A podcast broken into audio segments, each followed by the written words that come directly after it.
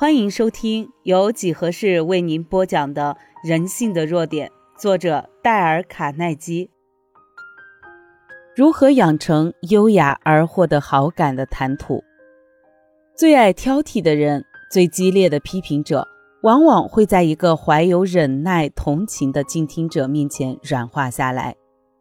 这位静听者必须要有过人的沉着。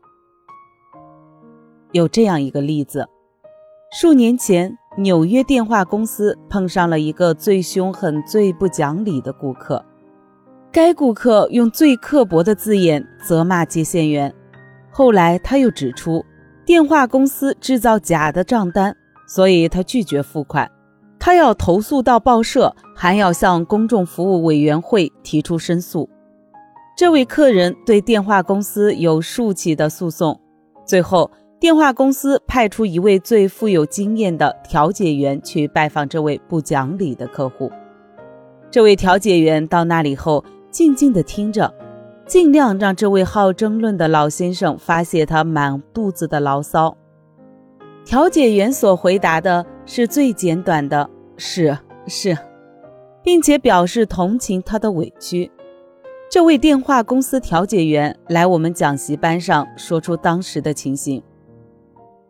他继续不断的大声狂言，我静静的听了差不多三个小时。后来我又去他那里，再次听他没有发完的牢骚。我前后访问他四次，在第四次访问结束之前，我已成为他创始的一个组织基本会员，他称之为电话用户保障会。现在我还是这组织会里的会员，可是据我所知。除了这位老先生外，我是里面唯一的会员。在这次访问中，我还是静静地听着，我用同情的态度听他所举的每一点理由。据他表示，电话公司里的人从没有这样听他说过话，而他对我的态度也渐渐的友善起来。我对他所需求的事，在前三次中我不提一个字，在第四次。我整个结束了这个案件，他把所有的账款都付清了，并在过去他接连找电话公司麻烦中，这是他第一次撤销对公众服务委员会的申诉。无疑的，这位先生表面上看起来是为社会公益而战，保障公众的权益，不受无理的剥削。可实际上，他所要的是自重感。用挑剔、抱怨去获得这种自重感，从电话公司代表身上获得这份自重感，他不必再举出那些不切实际的委屈了。若干年前的一个早晨，有一位愤怒的顾客闯进了蒂托茂的办公室里。蒂托茂先生对我解释说：“这人欠我们十五元。这位顾客虽然不肯承认，可是我们知道错是他的。”所以，我们信用部坚持要他付款。他接到我们信用部的几封信后，即来到芝加哥，匆忙地走进我的办公室。他告诉我，他不但不付那笔钱，而且表示我们公司以后别想再做他一块钱的生意。我耐着性子静静地听他所说的那些话，有好几次我忍不住气，几乎要跟他反驳争论，终止他所讲的那些话。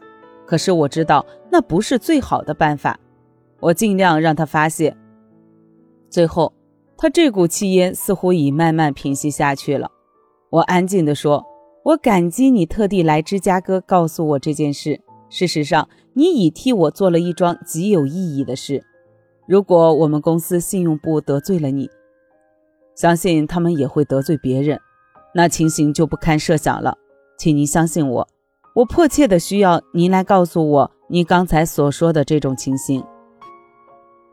他绝对不会想到我会讲出这些话来，可能他会感到有点失望。他来芝加哥的目的是来与我交涉的，可是我却感谢他，并不跟他争论。我心平气和地告诉他，我们会取消账目中那十五块钱的欠款。同时把这件事忘掉。我向他这样表示：他是个细心的人，需要处理的只是一份账目。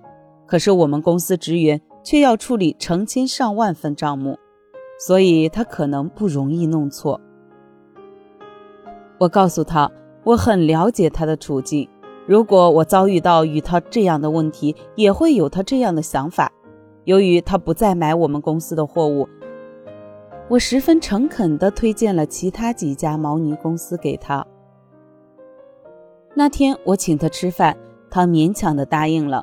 午餐后，我们回到办公室，他却订了比过去都要多的货物，而怀着平静的心情回家去了。这位顾客似乎由于我对他的接待和处理，所以他回去仔细地查看了他的账单，终于找出了那份账单。原来他自己放错了地方，于是他把那笔十五块钱的欠款寄来，还附了一封道歉的信。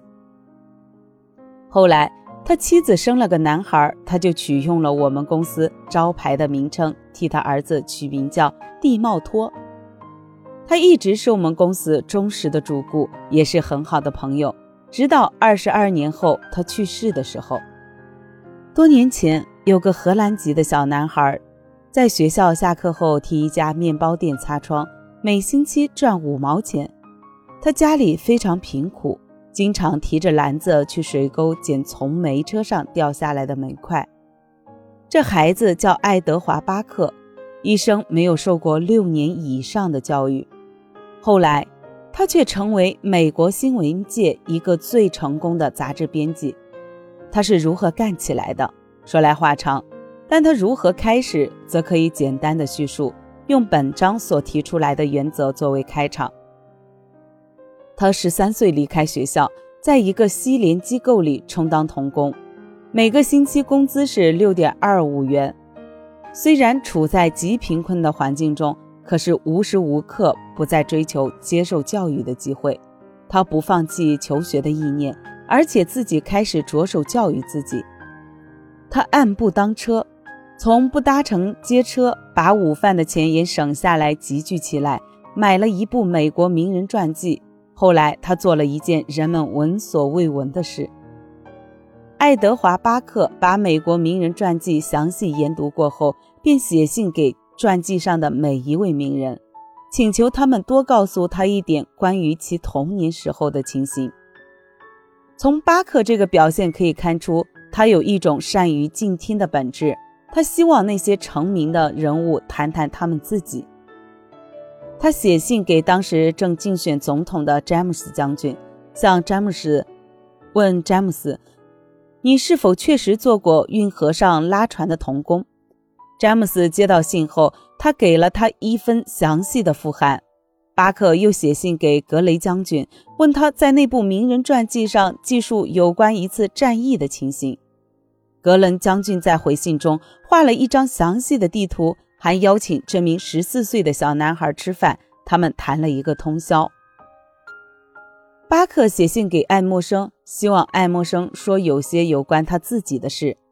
在这个西联机构传信的童工和国内那些著名的人物通信，像布罗斯、奥利弗、朗菲洛、林肯夫人、休曼将军和台维等等等等。他不仅跟那些名人通信。而且利用放假的时候去拜访他们其中的数位，成为那些人家里所欢迎的客人。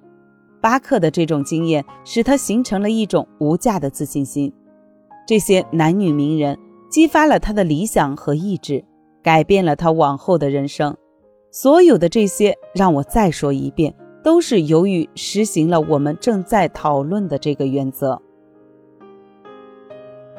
记者马可逊访问过不少风云人物，他曾经告诉我们，有些人不能给人留下好印象的原因，是由于不注意倾听别人的谈话。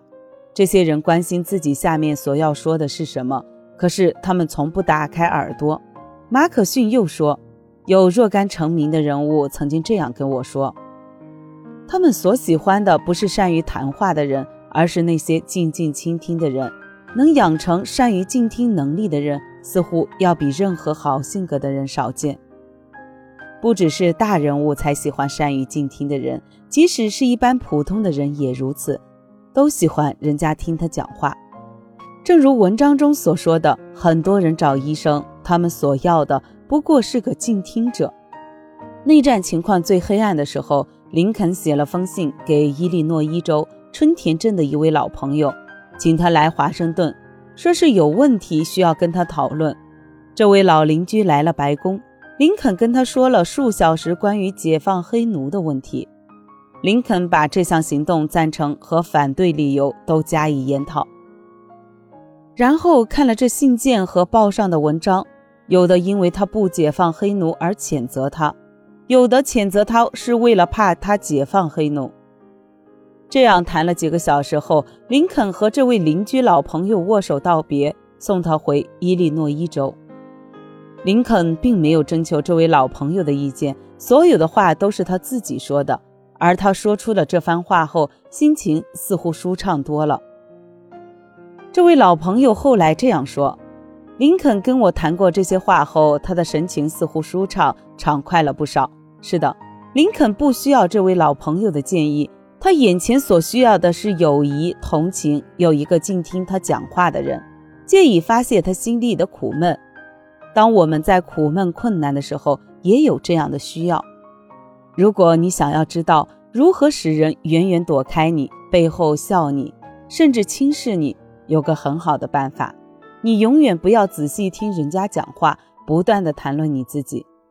如果别人正谈着一件很重要的事时，你发现有你自己的见解，不等对方把话说完，马上就提出来。在你想来，他绝对不会比你聪明，为什么你花那么多的时间去听那些没用的见解的话？是的，立即插话，就用一句话去制止他人的高论。你曾经遇过这种人吗？很不幸的，我碰到过。奇怪的是，有这样的人还是社交界的名人。那种人是令人憎厌而出名的，他们被自己的自私的心和自重感所麻醉，而为了一般人所憎厌。